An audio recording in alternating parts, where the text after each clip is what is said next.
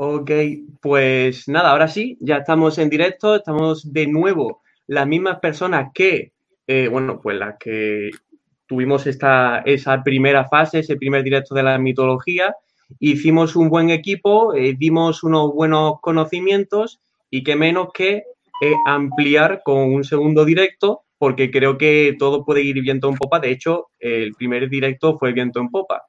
Vemos que ya tenemos los primeros comentarios. Eh, Pepo Sánchez eh, dice que es el primero, efectivamente lo es. Eh, al igual que dije en el primer directo, Pepo Sánchez es un escritor que ha escrito tanto Camino Real como Savecina Tormenta, que es, bueno, literatura que combina la mitología.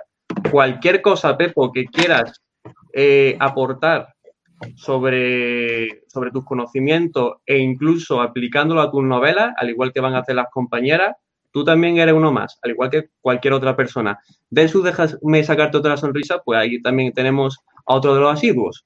Ahora, eh, me gustaría hacer una ronda rápida de presentaciones de nuevo, porque a lo mejor eh, hay alguna persona nueva que no conozca o que no se acuerde. Entonces vamos a hacer la dinámica del turno, empezando Gema y terminando por Joana.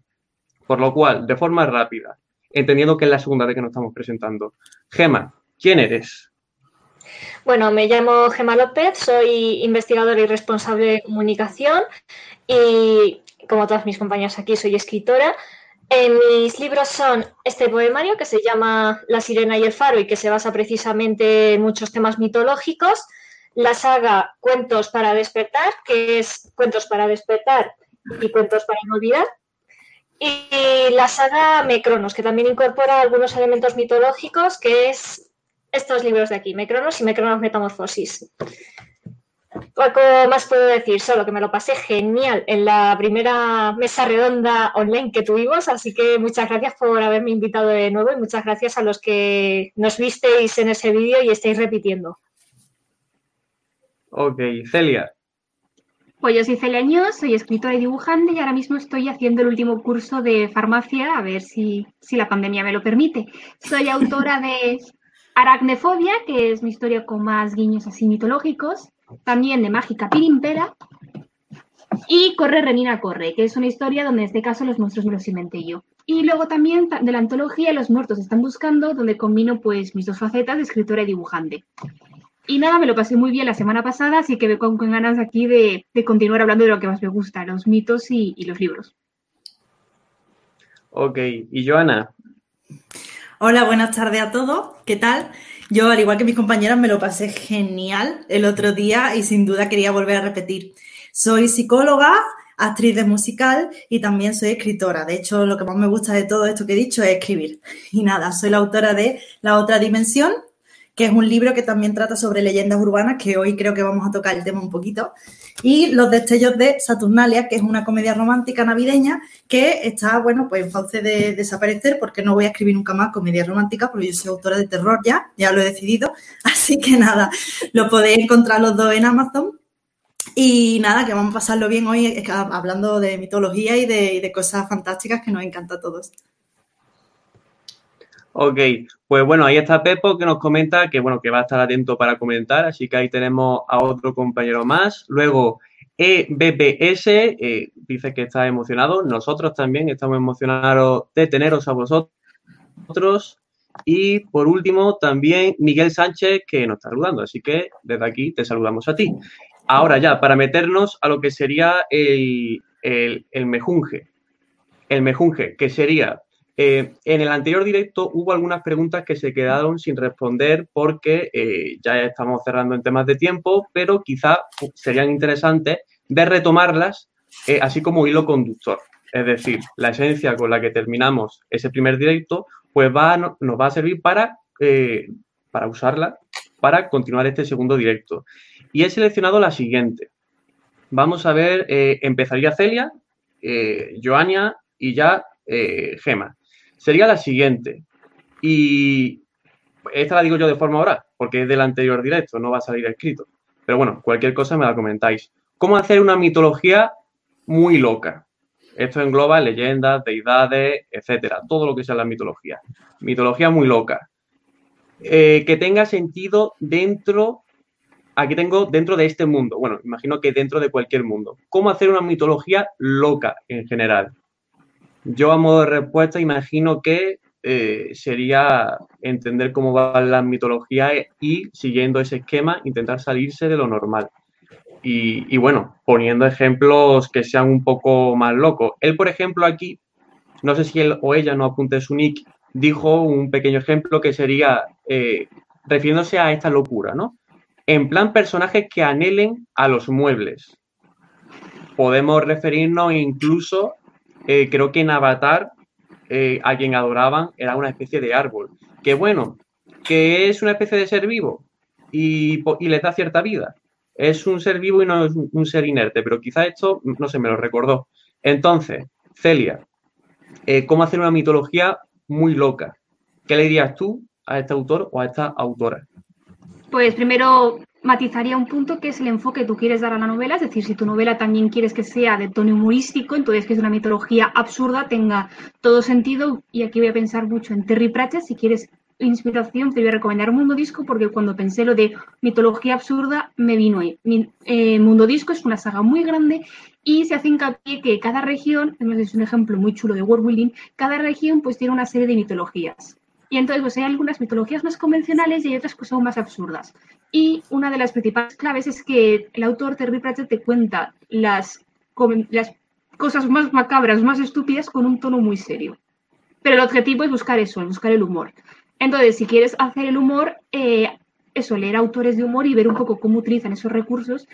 Y ahí eso, una de las, si quieres hablar del tema de los muebles, pues puedes intentar contar, pues, hoy es domingo de Pascua, pues íbamos a hacer un coso, o por ejemplo, vamos a misa y que se hable, y que en vez de sentarte, pues en los bancos, la gente se sienta delante de los bancos porque van a adorar a los bancos. Y contarlo con una normalidad porque es la normalidad dentro de ese mundo. Luego, otro punto ya sería más complicado si quieres que tu tono de la novela sea seria, y contar una mitología absurda. Entonces ahí es más complicado porque tienes que intentar mantener el ritmo porque yo si me pongo a leer un libro en el que se adora los muebles me voy a reír muchísimo.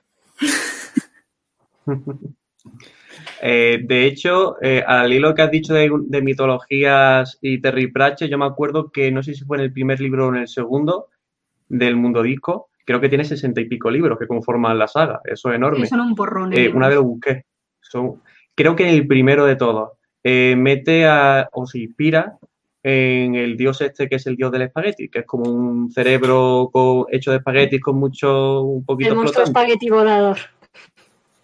Sí, que creo que es el dios del pastafarismo, que no sé si es mitología o cultura, pero bueno. Eh, Joana, ¿qué, ¿qué responderías tú?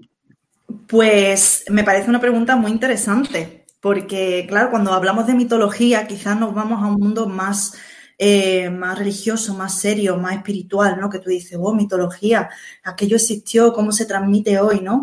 Pero claro, si nos lo llevamos al absurdo, como muy bien ha dicho Celia, eh, como, oye, y ese toque de humor puede ser interesante, ¿no?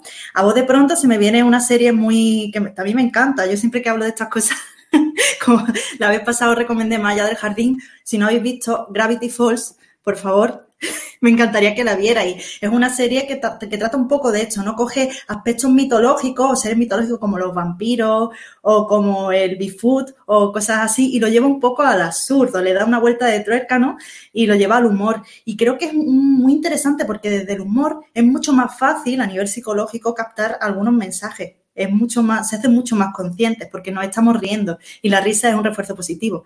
Así que es muy, muy interesante el hecho de llevarte una mitología a lo absurdo y de ahí sacar una trama más, seria, ¿no? Por decirlo así. También se me viene a la cabeza, por ejemplo, no sé si os conocéis lo, el, el man, creo que es un manga o perdonadme por, mi cultura japonesa, eh, Bobo Bo, no sé si os suena.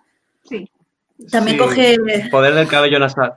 Efectivamente, también coge muchas referencias. Hay una chica cohete, por ejemplo, en fin, hay muchas cosas, ¿no? Entonces, es muy interesante coger ese tipo de, de, bueno, de signos, ¿no? Y de, y de llevarlos a, un humor en el, en el que no, no, sea mucho más sencillo entender los mensajes que nos están dando los autores.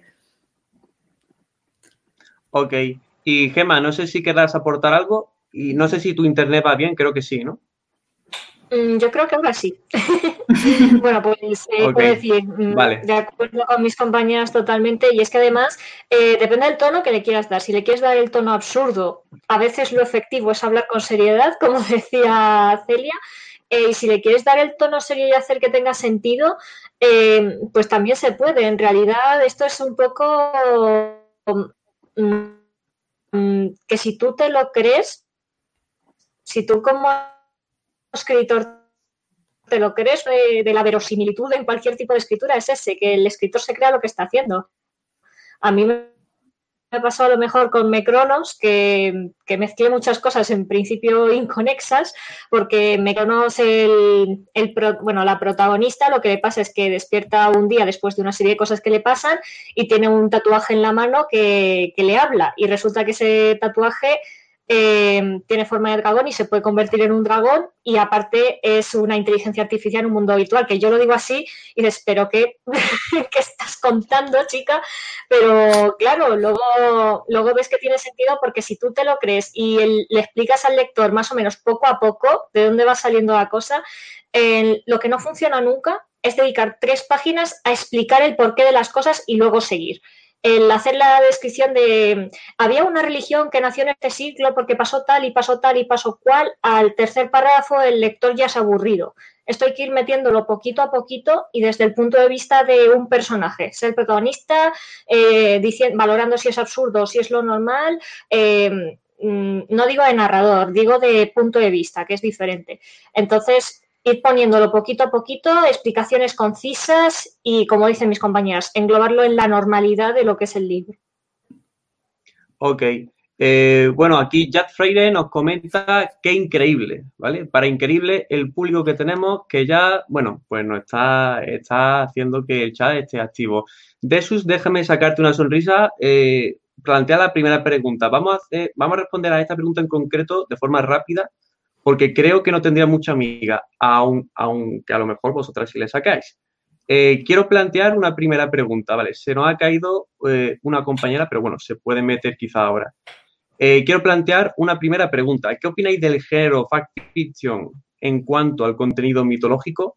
Yo deduzco que realmente sería lo mismo, pero al ser un fan Mm, se rige por las bases de otra historia. Entonces, tú puedes crear, pero en base a lo ya planteado.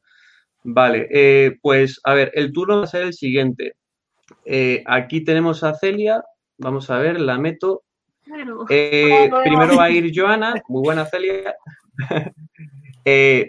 primero va a ir Joana, luego Gema y luego Celia. La pregunta, eh, Celia, es la que tenemos aquí, ¿vale? En escrito. Joana, empiezas tú.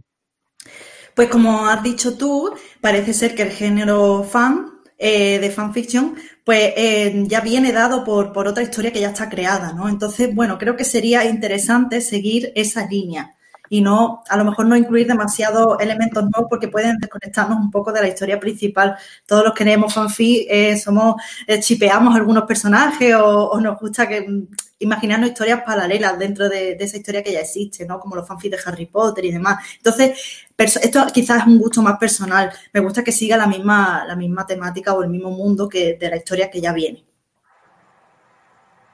Ok, Gema, Mm, lo bueno del fanfiction es que es tan amplio es que puedes hacer lo que quieras, porque a veces eh, yo he visto fanfiction que lo que hacen es que sacan a los personajes del contexto y lo mismo, no sé, lo mismo cogían a los personajes del Señor de los Anillos y se los llevan a internos en un instituto. Entonces, claro, mm, tiene que haber un elemento en común, porque si no, no tiene sentido. Puede ser el mundo, puede ser las especies, puede ser los personajes. Pero lo bueno del fanfiction es que ahí puedes hacer lo que quieras y de hecho muchos escritores empiezan escribiendo fanfiction. Y escribir fanfiction eh, de mitología me parece una idea buenísima para practicar el empezar a escribir sobre mitología. La verdad, yo es que de hecho empecé con, ¿cuánto? 11, 11 añitos escribiendo fanfiction y aquí estamos. Así que yo lo recomiendo como una buena práctica para empezar a escribir sobre este tema. Ok, y Celia, no sé si tendrá algo que aportar. Muy poco, opino igual que Gema, es decir, el fanfiction es un agujero negro de millones de posibilidades, puedes crear tantos mundos paralelos como se te ocurran. Y es muy habitual que, que hayan tags como eh, medievalau, mermitau, no sé, entonces precisamente escribir un fanfiction de Juego de Tronos de Harry Potter en el que coges todo para añadir un ser mitológico como la vida de los personajes son sirenas, la vida de los personajes son humanos, vamos a crear aquí un encuentro. Es muy habitual, habrá quien le guste, habrá quien no, pero no sé, como estrategia para empezar a practicar que no lo había pensado, pero sí es un buen recurso. Y para practicar y para disfrutar, a quien no le gusta leer fanfics. ok, pues bueno, eh, vamos a hacer otra pregunta en relación al chat y cuando respondamos esta, eh, pasamos a las que tengo yo aquí apuntadas, ¿vale? Para ir nivelando las dos dimensiones. Eh, aquí empezaría Gema. La pregunta sería de Pepo Sánchez. Pues ahí va la primera pregunta. Esta pregunta quizás más técnica. Si no la sabéis alguna de vosotras, pues no pasa nada. ¿Qué diferencia existe entre mitología y leyenda urbana? ¿Lo sabéis? Yo imagino que dentro de mitología hay, como muchas otras cosas, hay leyendas. Y dentro de lo que son las leyendas, pues un tipo de leyenda puede ser la urbana. Esto es lo que yo deduzco, no tengo muy claro lo que es la diferencia. Sin embargo, a ver si entre todos podemos sacar un poquito más. Creo que leyenda urbana es más concreto, aunque tendrá sus matices y mitología más amplio. Eh, Gemma, ¿Qué puedes comentarnos pues, de aquí? Yo no he estudiado esto y a lo mejor quien lo haya hecho me escucha y, me quita la razón, pero desde mi punto de vista y lo que yo entiendo, la mitología se refiere más bien a algo más antiguo que normalmente se basa en una religión. La mitología egipcia, griega, eh, todo se basaba en religiones antiguas. Eh, bueno, y eso crea un folclore popular y añade elementos culturales a una nación, una población, etcétera. Mientras que la leyenda urbana no forma parte exactamente del folclore, es algo como más puntual. Entonces, dentro de la mitología hay leyendas a veces. ok, Celia. Ah, bueno. Ok, Celia todas las leyendas urbanas son mitología, pero no todas las mitologías son leyendas urbanas. Yo metería eso, que la leyenda urbana sería como un subgénero dentro de la mitología. Y es algo, si hablamos de lo que ha dicho Gema, de que la mitología, hablamos ya del pasado, ese tema con religión, la leyenda urbana es el presente, son esas historias que se cuentan en los pueblos, en las ciudades y que tienen también un componente más realista, más que te lo puedes llegar a ver, incluso si se incluyen elementos fantásticos como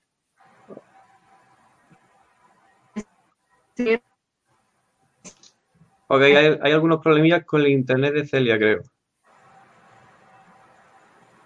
Celia, no nos deje. Te invocamos, Celia. Vale, bueno, eh, pasamos a Joana eh, para que todo sea fluido y luego si Celia quiere comentar algo, pues genial. Eh, coméntanos, Joana.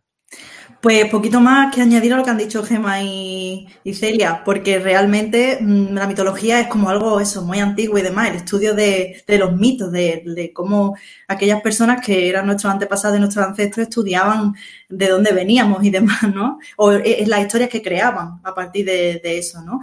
Y las leyendas urbanas no estoy muy segura porque yo no soy ninguna experta en este tipo de cosas, así que pido perdón a todas aquellas personas que, que sí lo son, pero creo que la leyenda urbana entra dentro de un subgénero, como han dicho ellas, de la mitología. Y como muy bien estaba diciendo Celia antes de que nos abandonara, la leyenda urbana, bueno, pues está más relacionada en el presente, ¿no? Está entre nosotros, es algo que siguen contando nuestros compañeros, nuestros vecinos. Eh, de hecho, es muy sensacionalista, me da la sensación de que es algo muy con mucho suspense y que nos engancha bastante. A todos nos gusta escuchar una especie de cotilleo que no sabemos si Lo de Momo, por ejemplo, es una buena, es un buen ejemplo. Lo que pasó con Momo hace hace un. ¿Cuánto fue? ¿Hace dos años, tal vez? Hace un par de años, efectivamente. Sí, sí, no hace nada. Ya ves, nos encanta ese tipo de, historias. Dan, como que. No sé, a mí me conectan al, pasado realmente, porque todos sabemos que es mentira, pero creemos que, que, yo me quiero creer que es verdad. Y, o la chica de la curva, que es así como más añejo, ¿no? sí, sí, sí. Eh, forma parte de. también, es un poco. forma parte de nuestra cultura popular. Creo que nos enriquece mucho. Ok, vale, pues eh, voy a hacer ahora la siguiente pregunta de las que tengo apuntadas, ¿vale? Eh, como apunte a Celia, eh, creo que su audio sí va, pero no sé. Ah, ahora va la imagen. Hola, Celia. voy a hacer. Hola de nuevo. Regresamos. Entonces, os voy a hacer. vamos a pasar un poco las preguntas porque en el chat hay una que es la de EBBS que, bueno, nos comenta qué opinan de la creación de dioses y religiones en la mitología. Y esa es realmente una de las que tengo ya eh, apuntadas para el día de hoy. Entonces, eh, voy directamente a las que tengo y cuando llegue el momento eh, combinamos las dos, la que yo tengo con, vaya, la que yo tengo hace totalmente referencia a lo que son los dioses y el tema de religión. Entonces, vamos con la primera. Eh, el tema de mitología, al final de cuentas, presenta una realidad con sus personajes, con su entorno, con sus criaturas, con su trama. Realmente no deja de ser una historia. Y los componentes principales de toda historia son, pues bueno, los personajes, el entorno y la trama.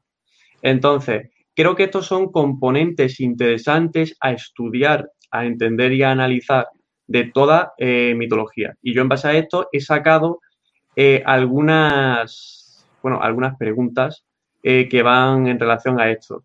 venga, sí, vamos a empezar directamente con la de las deidades. Porque si algo tienen en común todas las mitologías, y no sé si me equivocaré, es el tema de las deidades. Eh, algunas quizá tendrán incluso su contraposición demoníaca o incluso entes neutrales.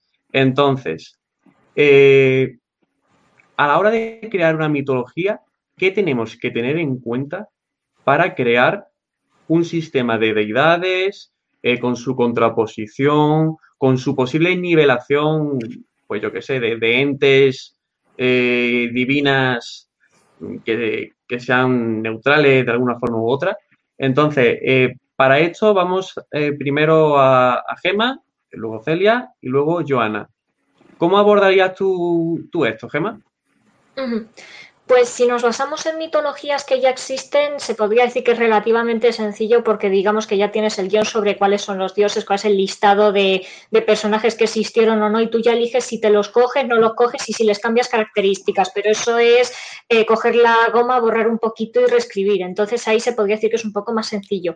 A la hora de crear tú tus propios mundos, que esto es lo que a mí me pasó en Mecronos, en el mundo virtual paralelo que tenía, que había que crear eso, había que crear las deidades, a quién le restaban las inteligencias artificiales, cuál era la cultura de ellos, pues eh, yo creo que lo más efectivo para empezar a escribir de esta manera es ir de lo pequeño a lo grande, no empezar pensando en un primer momento en los grandes dioses, en sus sistemas, mm, ve centrándote en lo que le hace falta a la historia. ¿Qué necesita tu historia? ¿Tu historia necesita que le hagas un compendio gigantesco de todo esto o con que le expliques dos o tres cosas vale? Em, tu historia necesita a lo mejor un personaje, a lo mejor utilizas solamente un personaje de toda la mitología y a lo mejor pues céntrate en ese y tampoco hace falta que cuentes mucho más, a lo mejor un libro te da para eso y si es saga otro libro te da para seguir extendiendo. Lo que nunca es buena idea es, eh, como decía un poco al principio de esta charla, mm, contarlo todo en la primera página y contarme toda la historia de tu mitología. Las cosas tienen que ir fluyendo poquito a poco y mi recomendación para empezar a escribir es que el, el escritor se enfoque en, por ejemplo, sus personajes principales, mm, si son dioses, si son demonios, si son tal, primero define a tus personajes principales, luego a los secundarios, luego a la cultura a la que pertenecen, pero así, vayamos de, menor a mayor. A mí me sirve, por lo menos. Ok. Eh, al hilo de lo que has dicho tú, Gema, eh, bueno, tú has hablado de deidades, pero me ha venido a la cabeza el tema de mágicos de sistemas de magia. Eh, para quien esté escuchando esto en directo o eh, luego en diferido, bueno, pues recuerdo que si en YouTube ponéis sistemas de magia, Kraliku, cualquier cosa, podéis ver, eh, podréis ampliar con opiniones que tengo yo mismo, que no las voy a decir aquí para ahorrar tiempo, pero omito y os redirijo al tema, al tema de cómo gestionar un poco lo que serían los sistemas de magia, que puede ir muy enlazado al tema divino o al tema de, de criaturas, que ya trataremos, o personajes. Celia, sobre sistemas de dioses, sobre temas de deidades. ¿Qué podrías tú aportar a la hora de, crear una mitología? Yo opino muy parecido con Gema. Yo tengo una frase que es menos es más. Para mí lo más importante es que tú tengas las ideas muy claras, pero no hace falta que a la hora de escribir lo cuentes y lo omites. A veces es más interesante ir dejando pequeñas pistas, pequeños mensajes y no tener que contar eh, mi panteón son 12 dioses y los 12 dioses están inspirados en los signos del zodiaco, que puede por ejemplo, una idea para sacar, sino que a lo mejor empezar a hablar y decir, pues pues adiós a Géminis, adiós a, y ya la persona que está leyendo, y, eh, eh, 12 signos del zodiaco, y ya tú vas montando las piezas del puzzle entre tu cabeza. No, no tratar al lector como si fuera tonto. El lector también, lo bueno de la mitología es que Ahí está. el primer vídeo, mm, si, so- si se basa en mitologías que existen, la gente ya las tiene en su cabeza a la mitad. Entonces, mm, si le explicas todo desde el principio, te enrollas mucho, vas a aburrir al lector. Además de que si, vas a hacer un Al nuevo, claro. es mucho más. Y perdón. Nada, Bueno, nada. si vas a hacer, vale, si vas a hacer un mundo nuevo es más interesante, sobre todo cuando estás en plan investigando de que no tengas ni idea y que vayas ir dando pequeñas pistas y que a lo mejor eso, no sabes nada de los dioses y tener ahí pequeñas menciones, por ejemplo, si tienes los las iglesias muy bien conservadas y que hay un culto interesante, pues decir, vale, aquí la religión es muy patente, pero si las religiones, si las iglesias están destruidas y no intentan no mencionarse los nombres de los dioses, dices, vale, ¿qué ha pasado? Ya vas creando ahí como un pequeño interés y que va a darle más gancho a la trama. Y por poner un ejemplo, Juego de Tronos. Juego de Tronos es una, es una historia muy amplia en la que se tratan diferentes religiones, porque tiene sentido, es un mundo grandísimo. Y uno de los dioses más interesantes es el dios del fuego, y el dios del fuego es el dios del bien. Es un dios muy simple, es el dios del bien. Y divide el mundo entre bueno o malo, y ya con esa idea tan simple se ha creado todo un sistema muy potente dentro de la trama de religión. Y luego ya tienes otros dioses, el panteón de los siete, y que te los van explicando poco a poco, no te empiezan a vomitar. Entonces, puedes utilizar eso bien y mal, porque generalmente vamos respondiendo, pero luego también a la hora de crear tus propios dioses, generalmente suelen hacer en respuesta a una pregunta, algo. Tú estás buscando ¿por qué sale el sol? Pues tienes un dios del sol. ¿Por qué llueve? Tienes un dios del trueno. ¿Por qué hay un mundo de los muertos? Siempre hay un dios de los muertos. Ok. Eh, bueno, y Joana, ¿qué nos puedes comentar o aportar en relación a lo que han dicho tus compañeras? Pues a mí me gustaría coger una idea que están diciendo tanto Gemma como Celia, que me parece muy interesante. Y es que el, dentro de lo grande que es la mitología, coger lo mínimo. Y yo lo mínimo me lo llevaría a el binomio bondad-maldad, que es el más famoso. Pero también podemos coger otro tipo de binomio, amor, odio y demás, y ponerlos en, en juego, ¿no? Simplemente con esa idea ya podemos utilizar los dioses que queramos, si no los queremos inventar eh, pasado por un filtro real, pues voy a coger una especie de Zeus que no se llame Zeus, que se llame de otra manera, lo que tú quieras. Sí, es que aquí vale todo, esto es lo más maravilloso de escribir, que vale todo, mientras que esté justificado es genial. Pero dentro de esa idea minimalista de mm, es muy grande, no te vayas a pasar 70 páginas explicando el panteón de los dioses, como decía, como decía Celia, mm, yo destacaría la idea del mensaje de qué quieres decir, que la, la bondad y la maldad lo mismo no están tan lejos la una de la otra, ¿cómo lo vas a expresar? ¿no? Pues quizá con esa idea, que es simplemente un ejemplo, que hay muchos binomios ¿no? Eh, dentro del mundo de la mitología, pues expresar eso, que está bien, que está mal. Al fin y al cabo, la religión, la espiritualidad y la mitología hablan un poco de eso, ¿no? De son una especie de leyes divinas que existen para que haya una especie de equilibrio natural. Ok. Eh, a raíz de lo que, eh, saliendo un poco del tema, pero sin salirse mucho, eh, a raíz de una cosa que comentó Celia sobre, bueno, lo ya conocido no hace falta describirlo, pero también hay que ir soltando miguitas para que, bueno, para que uno esté habituado, pero ir descubriendo cositas. Y claro, a lo mejor un escritor opinará, bueno, ¿y cómo consigo realmente ese punto exacto en el que estoy situado, pero voy conociendo cosas nuevas? Es decir, eh, el escritor hay algunas veces que no describe tanto porque hay cosas que ya se conocen y se centra en las descripciones y en las presentaciones de cosas que son realmente efectivas y como tratar al lector de forma eh, eficaz. Entonces yo diría que a fin de cuentas esto eh, lo da la experiencia, la, la experiencia y la retroalimentación. Eh, sobre todo eso, para que cada párrafo no sea, sea funcional y, y cada frase. Entonces, eh, continuando un poco con el tema de los dioses, eh, vamos a ver, voy a señalarlo aquí. Desus, déjame sacarte una sonrisa. Comenta lo siguiente. ¿Cómo hacer historias enfocadas al 100% en dioses?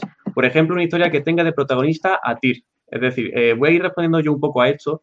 Imagino que 100% enfocada en dioses, imagino que sería colocando el foco única y exclusivamente en el tema de las deidades. Porque si tan solo existen, eh, si tan solo existen los dioses, eh, los dioses se vuelven comunes. porque los dioses son dioses porque eh, dominan sobre algo. Por lo cual, supongo que dices una historia que tiene el, foco todo el rato metido en el tema de las deidades. Mm, yo, mi respuesta sería como cualquier otra historia. Es decir, eh, en, base a lo que hemos dicho, en base a la mitología y al tema de deidades, pues mostrar, ir contando la historia, siempre y cuando, eh, bueno, realmente me remitiría a lo, que, a lo que han dicho mis compañeras, dosificando la información, viendo la riqueza que tiene incluso todo el sistema de las deidades, eh, para que en, todo momento sea lo mismo, pero en todo momento vaya siendo nuevo y en todo momento haya, novedad.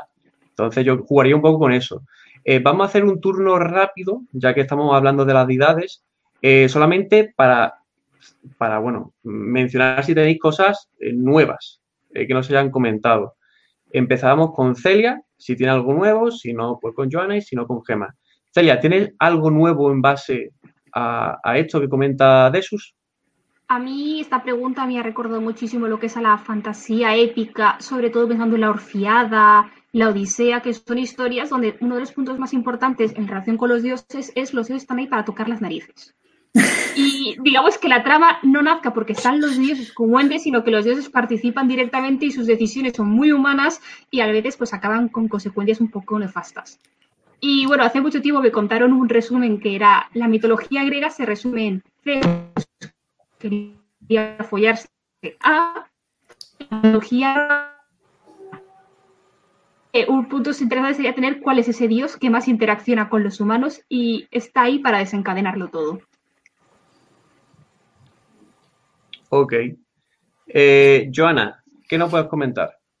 Pues rápidamente decir que quizá lo más interesante de centrarse en las deidades es precisamente el polo contrario, ¿no? Son dioses, como decías tú, Carlos, son dioses y si los pasamos a, algo común dejan de ser dioses. Pero bueno, realmente es que los dioses eh, también tienen vidas muy humanas y tienen deseos muy humanos. Para eso están, para ser ejemplo para los humanos.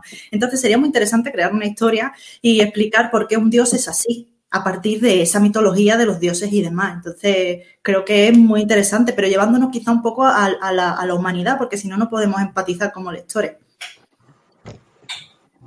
Ok, ¿y Gema, algo que aportar? Pues yo casi que el consejo que doy siempre a todos los escritores, eh, que lo puedo aplicar a casi todo y aquí también, y es que el defecto es bello, lo feo es bello, que no sean perfectos es lo que le, da realismo. Cuanto más perfecto sea algo, menos verosímil es y más aburre al lector. A veces cuanto más defectos tiene, más te lo crees. Y aquí voy a poner dos ejemplos de historias enfocadas 100% en dioses que funcionan así. Uno, American Gods, que creo que ya mencioné en otro vídeo y que también tiene serie, eh, que ahí lo que, decía, eh, lo que decía Celia, los dioses están para tocar las narices, están todos los dioses, la historia va de los dioses y son todos muy humanos, muy, muy mala gente a veces, otras veces muy buena gente, eh, esa dicotomía entre el bien y el mal y el punto medio sobre todo. Eh, leérselo si, si quiere escribir sobre esto. Y otro ejemplo, em, que es el libro Jesús me quiere, de David Safir, que, eh, bueno, mi escritor favorito, que, precisamente es un libro de humor y va de una chica que tiene una vida un poco desastre y de pronto un día conoce un carpintero, que cada vez que se pone a hablar en público la gente le sigue, que es muy bueno, que puede andar sobre el agua y dice, pero ¿esto qué es? pues estas cosas, o sea, em, y yo qué sé, que le echan cara que porque nunca se corta la barba. Es, que hay cosas así, a veces el ir a lo a lo práctico, a lo sencillo, a cómo lo verías tú con tus ojos, a decir, sí, era el dios de no sé qué, pero menudos pelos me llevaba. Esas cosas a veces son muy efectivas. Parecen tonterías, pero son muy efectivas. Porque cuando todo es muy perfecto, y esto lo aplico mucho a la novela romántica, que me corrija Joana, que el tema sabe, cuando todo es muy perfecto, lo perfecto agobia, porque nosotros no somos perfectos, los lectores no, son perfectos y los escritores tampoco. Es muy raro que funcione. Ok, pues a ver, eh, ya que estamos hablando de mitología y dentro de la mitología de seres vivos, realmente, en su máximo exponente, que son las deidades, pues vamos a ir bajando un poquito.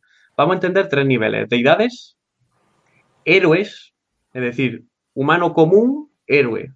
Eh, vamos a hablar ahora de los humanos comunes, en concreto de los héroes, aunque si queréis hablar también de los humanos comunes, no hay problema, pero yo me voy a centrar en los héroes.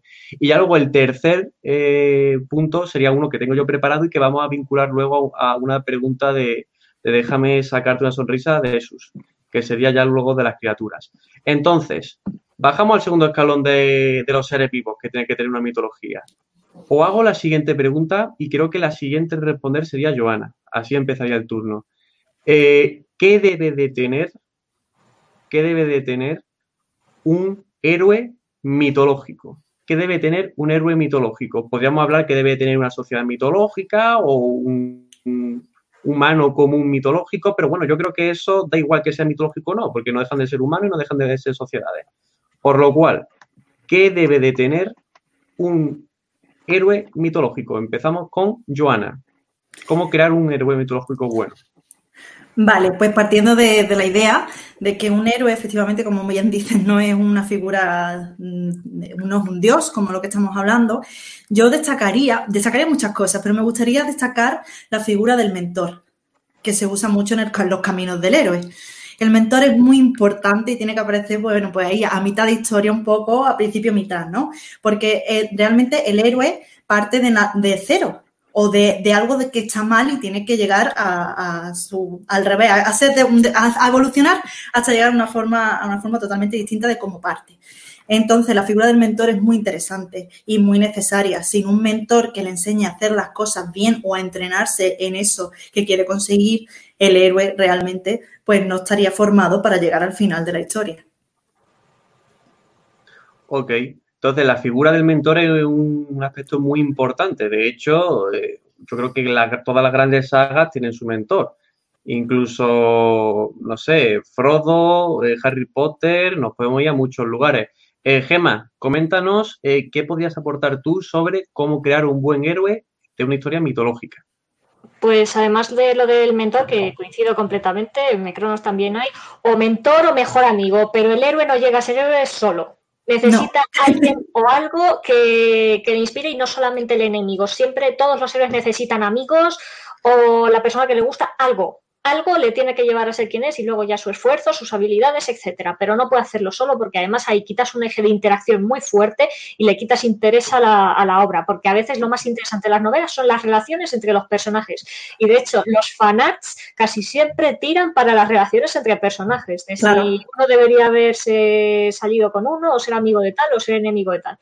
Pero bueno, volviendo al tema de qué es lo que tiene que tener un buen héroe, mm, mm, yo lo he tenido muy claro cuando lo has dicho miedo. Un buen héroe tiene que tener miedo, porque la medida del héroe está en que es capaz de hacer algo que le da muchísimo miedo y de sacrificarse y de perderlo todo a cambio de hacer lo correcto, a cambio de hacer algo bueno. Si le da igual y es como si le dicen tienes que irte el lunes a trabajar, no es un héroe, es un, es un personaje más, un personaje plano. Eh, que se te queda poco interesante, se te queda poco hecho. O sea que el héroe lo, profundo que tiene es que tiene que pasarlo mal. Eso también lo digo, tiene que pasarlo mal, tiene que sufrir. Como nosotros, en la vida. Efectivamente, tiene que, que, perder a alguien a quien quiere, tiene que encontrar muchos desafíos, tiene que tener enemigos, tiene que estar nervioso, tiene que estar inquieto, porque lo que le hace heroico es que a pesar de pasarlo tan mal, acaba haciendo las cosas como es debido y acaba enfrentándose a lo que se tiene que enfrentar. Un héroe sin miedo y que no lo pase mal y que sea estupendo no es un héroe. No es un héroe, es un, es un Ok, eh, yo al hilo de lo que dices tú, Gema, eh, lo relaciono incluso porque tengo un vídeo en el que hablo de esto en el canal, eh, sobre cómo simpatizar con un personaje. La, tengo un vídeo que se llama así, cómo simpatizar con un personaje, y la conclusión que yo saco es puteándolo, haciéndole cosas malas. Claro, que el espectador o el lector diga, ay, menuda situación tiene, me gustaría que subiera, eh, me gustaría que le fuera mejor. Es una forma de simpatizar y realmente estoy viendo que es una forma también de crear un héroe. Por lo cual estamos viendo que el héroe... O un eh, villano, porque los villanos a veces también surgen mucho de que les estés haciendo la puñeta. Es que aquí la cosa es que lo que mm. crea la personalidad de los personajes, de las personas y de todo en general es cómo resuelve los conflictos y cómo se enfrenta a ellos. Entonces, la manera de resolver un conflicto es lo que le da la personalidad al personaje. Lo mismo le pones en la misma situación a otro personaje y reacciona de otra manera. Ok, sí, era lo, que me, recuerdo lo que, lo que dijo Joana, el binomio eh, bien y mal, que está en completa en completo conflicto y al final se necesita un conflicto para eh, lo que para lo que sería desarrollar una trama. Entonces nos saltamos a Celia, que ha ido a un mundo tenebroso de alguna mitología. universo paralelo. Ahora mismo, está en el ahora mismo está en el binomio del mal. Ya luego eh, sube al luminoso y se viene con nosotros. Eh, entonces, vamos a pasar, vamos a pasar rápidamente, situamos vamos a pasar a lo que sería, eh, vamos al tercer nivel, al de las criaturas. Cómo eh, crear un monstruario, bueno, un bestiario, o bueno, diferentes animales, eh, diferentes bestias que pueden haber dentro de una mitología. yo quiero aportar aquí lo siguiente. bueno, me leí una novela hace poco de una editorial emergente que se está ganando su nombre, editorial Ediciones El Transbordador, con una novela que se llama mm, El Arcano y el Jilguero de Ferran Varela. Y bueno, ahí pues se van viendo diferentes criaturas, diferentes ¿eh? bestias. Pues está muy bien y yo recomiendo a este autor porque considero que es uno de los que ha llegado para petarlo y vaya, no lo digo yo, lo dicen las críticas. Entonces, eh, aquí por ejemplo se comenta eh, bueno, diferentes criaturas y yo señalo, por ejemplo, la lamia, es decir, mitad mujer, bueno, mitad humano, mitad serpiente. Eh, que bueno, eh, está en un capítulo y, se desarrolla muy bien. Y podemos ver que este ejemplo me sirve para destacar que a la hora de crear bestias y monstruos y diferentes criaturas dentro de la mitología, que tienden a ser nuevas, al final se tienden a elementos básicos, un humano y una serpiente, o un humano grande, o eh, una especie de, serpiente rara que sería como el basilisco, o una especie de animal que es mitad león, mitad águila, o, y así podemos ir, la gárgola, plan, combinamos lo, lo ya sabido eh, de forma sencilla, porque si no podemos conseguir una descripción muy compleja que quizás pueda llegar a liar. Tenemos la quimera, que tiene muchas, bueno, muchos animales, es como un mejunje muy raro, pero eh, yo creo que se comprende a la hora de, al menos el tip que yo daría para eso. Eso sí, que todas las criaturas también estén en relación con su entorno, que todas estén relacionadas, al igual que hay una red trófica, eh, que hemos estudiado todo en conocimiento del, del medio, eh, de quién se come a quién, de la jerarquía y todo eso, eso es lo que yo abordaría.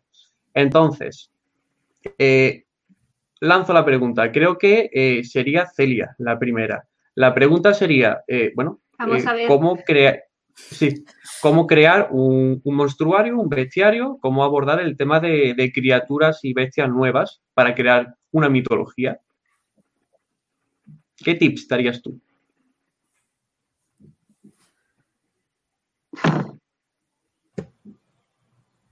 Ok, eh, creo, va bien, no me ha escuchado, creo, que Celia, creo que...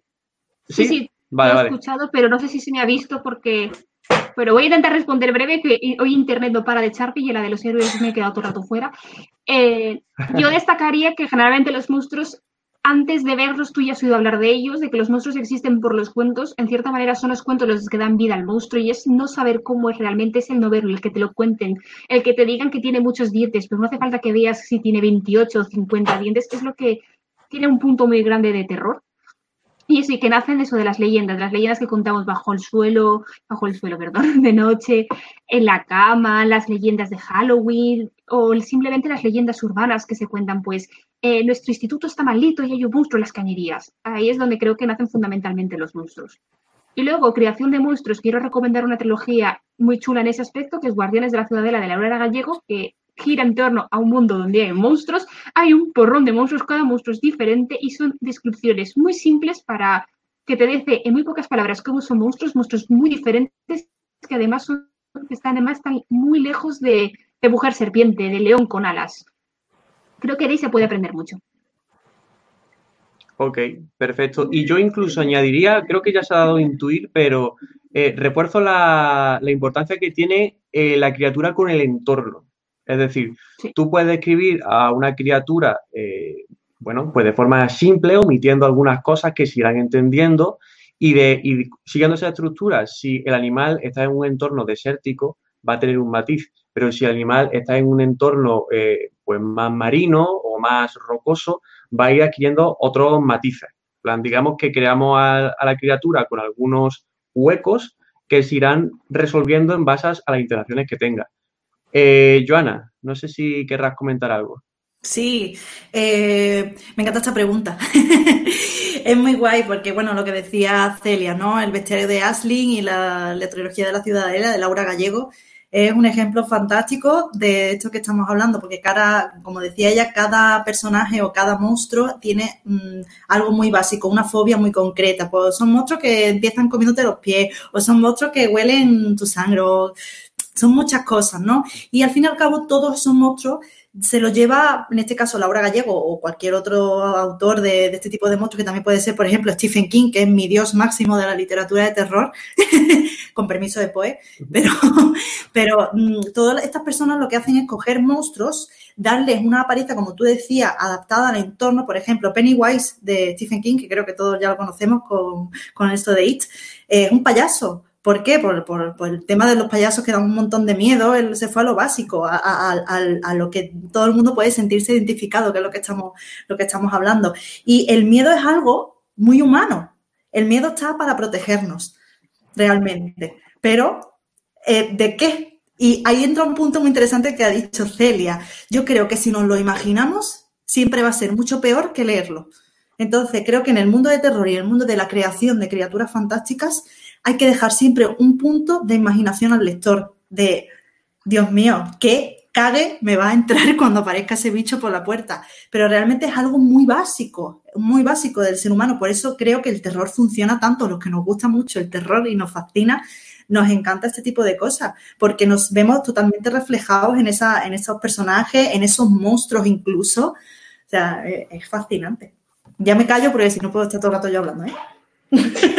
me gusta mucho este tema. Ok.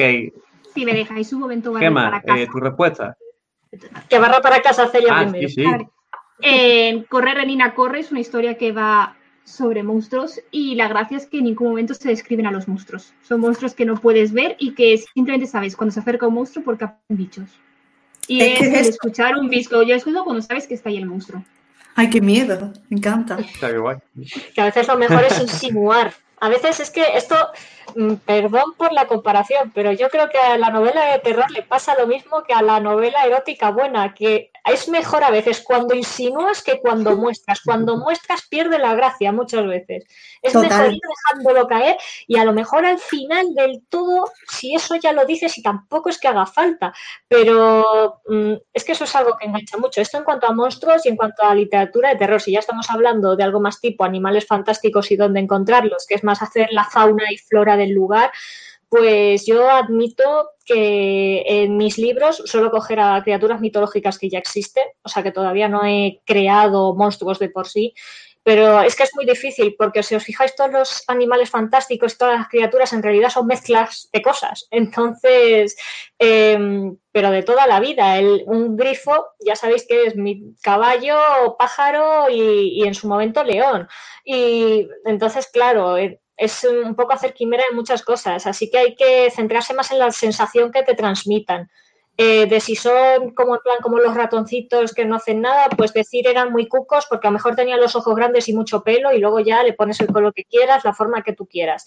Pero igual que en el mío, te tienes que centrar en el miedo que le da al, al personaje y por consiguiente al lector, pues con la fauna y flora del lugar, Mm, tres cuartos de lo mismo. Innovar en tema de monstruos es muy difícil, al menos para mí. Así que centrarse en cómo tiene que funcionar para la historia, si es de miedo, adecuarlo al miedo, si es de un poco atrezo, adecuarlo al atrezo, si es que va a salvar a un personaje en el fuego, pues tendrá que ser un ser que aguante el fuego. Entonces ahí lo bueno es que puede, esto es como la ropa del armario, elige la que te venga bien en ese momento y ya está. Y no hay que darle tampoco muchas vueltas ni obsesionarse. Claro. Eh, yo tengo dos cosas que comentar. Una en relación a la que dijo Joana, que seguramente, bueno, incluso Gema, eh, seguramente sabrá mejor o podrá corroborar o me podrá desmentir y darle la boca, eh, Joana, porque tiene temas. Uy, se nos cae el moderador. No, por Dios. Se fue al mundo del mal. Vuelve, Carlos. Carlos, por favor. Hola. Si no te toca moderar a ti, Joana, ¿eh? No, no te digo nada. No, es que no sé cuál era la pregunta, socorro. Ay, Dios mío. Se nos ha en medio de la pregunta. Oye, tú has dicho antes que podrías tirarte hablando de monstruos toda la vida, o sea que si Oh, quieres por Dios. No he dicho nada. ahora mismo, en este momento yo escucho atentamente y con todo interés. Bueno, yo creo que Carlos estaba hablando algo relacionado, me imagino, me imagino, con el, con el miedo. Uy, me ha mandado un audio. Un momento. Yo, mientras tanto, voy a ver la pregunta que nos ha hecho aquí de sus déjate, déjame sacarte una sonrisa, que habla de American Dragon, que a mí me gusta bastante. Y, uy, se le oye. ¿Qué dice Joana? Dice que se le ha... Drama, drama en directo, chicos, cosas del directo. Cosas del directo. Sí, sí, dice que se le ha quedado la- la- el ordenador en pantalla azul directamente, así que seguimos nosotras tirando de las preguntas de nuestros compis. y- Pues vamos a hablar de American Dragon, señoras.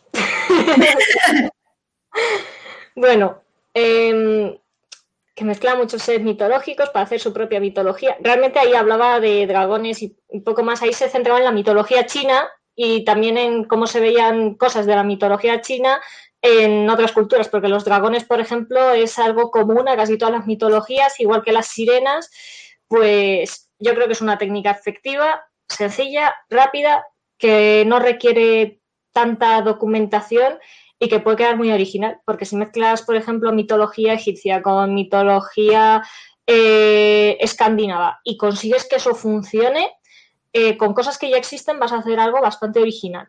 Y en el terror tres cuartos de lo mismo, porque los monstruos suelen ser, suelen ser iguales en, en casi todas las historias, porque todos los humanos tenemos los mismos miedos. ¿Tú qué opinas al respecto? Pues mira, yo no estaba muy pendiente de lo que has dicho, Gema. Lo Muy siento, mal, ¿eh? Perdóname. De la pendiente indiferencia. drama, porque hemos quedado solas tú y yo. No, me, me dice Carlos que continuemos con, respondiendo a las preguntas de, de nuestros compañeros que están haciendo preguntas. Y bueno, te leo ahora mismo de sus. eh, que, mm, vale, la serie de. No conozco esta serie, American Dragon, ¿tú la has visto? Sí, sí, y acabo de responder, es que me encanta. A mí todo lo que sea Vale. dragones y de cosas, vamos, me... Pues la voy a apuntar ahora mismo, vamos. Pero el asunto es que, que, con- que mezclan muchos seres mitológicos. Qué interesante para hacer una propia mitología. Mm. Pues me parece muy interesante. En la mezcla también eh, es lo que hablábamos un poco la semana pasada. Hay que saber hacer una mezcla en el sentido de qué mensaje quieres dar. Yo es que soy muy pesada con este tema, porque me parece muy interesante. No hay que abarcar tampoco tanto. Seguramente esta, serie funcione porque el mensaje sea directo y sea, claro. Pero el usar mucho, mucho contenido mitológico, muchos seres mitológicos, sea mm, un- una especie de catalizador hacia un mismo sitio. Así que es que me la, me la- vamos, me la apunto para verla ya. Ya no, porque estoy aquí. Esta serie además funcionaba muy bien por una cosa en concreto, y es que era un chico que se podía convertir en un dragón. Pero, y entonces era el dragón americano, porque era, porque era como el único dragón que había en Estados Unidos. ¿Y qué pasa? Ajá. Que cuando se encontraba con los dragones de cada país, pues cada país era un dragón diferente de acuerdo a la cultura de ese país, porque los dragones eran un poco mm, tenían sus cosillas en cada país. Entonces yo creo que eso es algo que funciona fenomenal, el comparar mismos el mitológico de diferentes tradiciones culturales. Wow, qué interesante, realmente. Qué guay. Mira, Bueno, Otra estoy. pregunta que han hecho por aquí, que cómo sería una mitología sin deidades. Esto, el justo estaba mirando esa pregunta de Ren. Un saludo, Ren. Vale, pues muy interesante. ¿Tienes algo que decir, Gemma? ¿Cómo me echas la, me tiras la pelota de una No, si forma? quieres, si quieres empiezo yo. si quieres empiezo yo. Pues mira, Ren, eh, no me lo puedo ni imaginar, porque creo que todos nosotros, los humanos, necesitamos ejemplos. Es lo que decía antes la, cuestión de crear un héroe, ¿no? Eh, necesita un mentor. Para mí, la figura del mentor es, bueno, lo que has dicho tú, Gemma, es fantástico, lo del tema del miedo. Tiene que ser humano. El héroe tiene que ser humano, porque si no, no podemos nosotros, eh, de alguna manera, empatizar con, con, ese, con esa figura. Y es que una, una mitología carente de deidades. no me la, es que no me la imagino. Fíjate si es antigua la religión que viene, que creo que es una de las cosas más antiguas desde que el ser humano es ser humano y desde que piensa, ¿no? Todos tenemos que buscarle explicación y buscar un ejemplo. Se, basaba en la religión, las mitologías. Otra cosa es la mitología que tú te inventes para tu novela. Eh, porque ya, por ejemplo, mi próximo libro, que aprovecho eh, para decir que probablemente vaya a salir este año y a lo mejor incluso en verano. Eh, bueno, trata sobre sirenas, sobre mm, la figura de la sirena mm, hecha un poco como me da a mí la gana y habiéndome estudiado cómo son las sirenas en, en otras mitologías. Y de hecho mi protagonista es un sireno. ¡Wow! Me encanta. y de hecho hay mucho cachondeo con eso, es decir, pero eres sireno, es tritón, es merman y nadie sabe ponerle el nombre porque como no es tan habitual hablar de esto, pues es, por ejemplo, un cachondeito que hay y al final hay una que le llama merluzo. Bueno, lo que digo, que el efecto a veces es bonito. Bueno, lo que quiero decir, ahí, por ejemplo, no hay deidades. Ahí en ese me centro en la propia sociedad que tienen estos seres, en, en su relación, en cómo en conocerlos desde la perspectiva humana. Y a mí, por ejemplo, ahí no me hace falta dioses porque me lo tomo como si fuera una especie más en el planeta, un poco como novelas de alienígenas, que muchas veces tienen sus religiones y sus tal porque siguen siendo grandes sociedades, pero que a veces para el día a día no te hace falta profundizar en esos temas, que a lo mejor e incluso es como si dijéramos que todos los seres humanos tenemos la misma religión, cosa que evidentemente no es verdad y, no creo que llegue a ser verdad nunca. Mm, pues a lo mejor seres de un seres eh, que no sean humanos en tu novela eh, pues puede tener cada uno su, su, propia religión, su propio tal, y no tener que estar directamente relacionado con la propia mitología. De hecho, puede inventarse que como eran seres diferentes, los humanos los consideraron dioses. Y ahí ya te quitas la religión del medio de un plumazo, que es lo que pasaba con el Thor de Marvel, por ejemplo. Claro. Qué guay, qué interesante. Aquí había una pregunta también de Desus que no, creo que no la hemos contestado, que es cómo crear los nombres de los dioses de tu mitología. ¡Wow! con paciencia y, con, con, buena voluntad y mirando yo aquí reconozco que yo a veces, bueno, muchos de mis nombres, sobre todo en personajes principales, etcétera, eh, tienen significado. Yo rara vez he hecho un personaje cuyo nombre no tenga un significado detrás porque tengo una leyenda detrás o porque signifique tal o porque... Pero cuando hay muchos personajes o a veces me lío o a veces necesito inspirarme para los nombres, yo es que juro que me meto en las páginas de elegirle nombre a tu bebé y me pongo a leerme los listados. Yo lo mismo. no estoy sola, me alegro, yo ya me sentía muy friki. No, no, es que es genial porque hay mucha información, es lo que tú dices, muchísima información con respecto a esto. Yo no puedo crear un personaje, aunque sea el árbol 3 del libro y salga en un, capítulo, que no tenga ese personaje, su nombre, un significado, porque me ayuda a armar el personaje, realmente. Mm. Y hay un montón de cosas que son, son minas de oro, son absolutamente y completamente minas de oro, pero es que para los dioses también, no estamos hablando a nivel más de personaje, pero es que para los dioses tres cuartos de lo mismo. Eh, ahora, muchas veces a los nombres de los dioses son nombres muy rebuscados, con muchas Ks y... ¡Ah! ¡Han vuelto! Ya estamos solas. Bien. Nos hemos quedado aquí en Petit Comité. Buena, mi ordenador un poco lento. Ahora. Pobrecitos. Vale, soy. soy. Eso, muchísimas gracias a las dos por llevar, por llevar el directo. Y perdona, Celio, es que al, caerme no, no, se te podía subir. Sí, hemos vuelto. Pero bueno, llevo, llevo estos cinco minutos preparando un chiste. Joder, espero que sea gracioso. Que te iba a decir, Carlos, y cuando eh, os nada, que este soy una de subirlo, entonces tenéis que vais a ver lo que hemos estado hablando porque hemos contado ahora mismo un secreto vergonzoso que va a crear tendencia en las redes sociales y se va a viralizar, pero, pero no, se lo vamos a decir, Joana, que se, que se vuelva a que se pierda escuchaba ahí en la cola, estaba ahí en plan invisible, pero se oía. Oh, Dios mío. Un ser invisible. No, Por favor, no, yo, yo, yo no diré que he estado. Yo no diré que he estado viendo el directo por el móvil y, he estado aportando por el chat. Vaya. bueno, eh, me he quedado, me he quedado eh, sin poder decir unas cosas que quería aportar. Eh, Eh, es que se me quedó la pantalla azul del ordenador, tuve que reconectarme. Eh, voy directamente sobre el tema de, las descripciones y ser un poco sugerente. Y al final es eso, es, y seguramente Joana sabrá un poco más que yo por el tema de sus conocimientos psicológicos. Al final yo creo que las emociones del ser humano son primitivas y al mismo tiempo complejas, pero yéndonos al tema primitivo, al final es saber jugar con la psicología del lector o del espectador lo que sea para ir eh, pues tomándolo un poco. Sobre, hay otro aspecto que me gustaría comentar sobre el tema de, las criaturas. Es que, eh, bueno, yo me vi en su día cómo domar o cómo entrenar a tu dragón 1, cómo entrenar a tu dragón 2 y 3. Eh, inspirar una saga en dragones es peligroso, porque claro, eh, ya es un tema que está muy mascado, pero yo creo que aquí se ha hecho muy bien bastante bien. De hecho, eh, se ha acercado el dragón a cosas que ya conocemos. Por ejemplo, los dragones, pues, sobre todo se la ha visto como más, pues, la relación que tenía con el protagonista se veía como el, pues como la que tiene un perro fiel con su amo. Se le veía con los lametones, con los, los saltitos que daba, la pero es que había otros dragones que se acercaban un poco más a lo que son los cerdos que eso también pues lo conocemos. O la estructura que tienen los dragones en sí con el tema de las colmenas, que son de avispas y todo eso. Entonces también tiene su, toque. Incluso en Cómo entrenar a tu dragón 3 vi que había un dragón que dormía eh, como si fuera un poco murciélago. Es decir, eh, se agarraba a una rama y, se plegaba la ala y dormía así. Entonces, nada, eso era lo que, lo que quería comentar un poquillo. Mm, gracias de nuevo.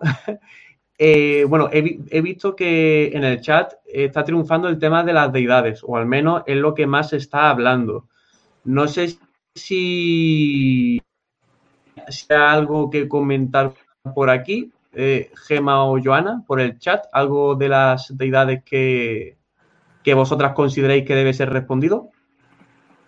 Ah, pues nosotros hemos estado hablando precisamente del tema de, si hace falta poner ideas o no, estamos respondiendo a, la pregunta y estáis viendo ahora la pregunta esta de, de Desus, de, que las mitologías más conocidas, las ciudades son humanoides, etcétera, eh, y habla aquí lo de ejemplo, un dios que tenga aspecto de tenor gigante, yo ahí me remitiría al tema del, del pastafarismo de tú puedes hacer que funcione cualquier cosa siempre que tenga sentido. O sea, siempre que tú lo hagas verosímil, si el personaje se lo cree y tú te lo crees, el lector se lo cree. Si quieres ponerlo de broma, lo tienes fácil. Entonces yo ahí...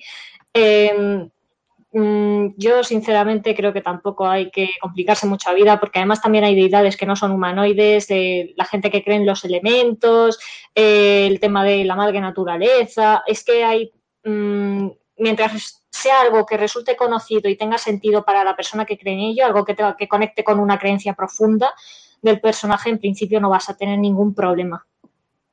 Hmm.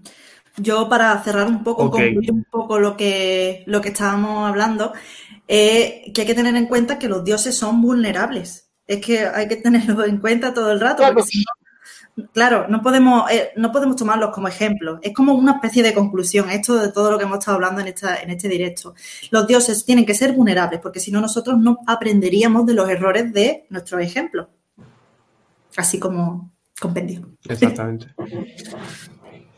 y Celia, ¿algo que aportar al tema este de las deidades? Pues solo decir de que al final los dioses lo creamos nosotros y muchas veces sí que se busca lo de a nuestra imagen y semejanza, pero no en el sentido de es que nosotros creamos a los dioses con la intención de que los dioses nos hayan creado a nosotros. Es una curiosa paradoja, pero que no hace falta que tenga siempre aspecto mm. humano.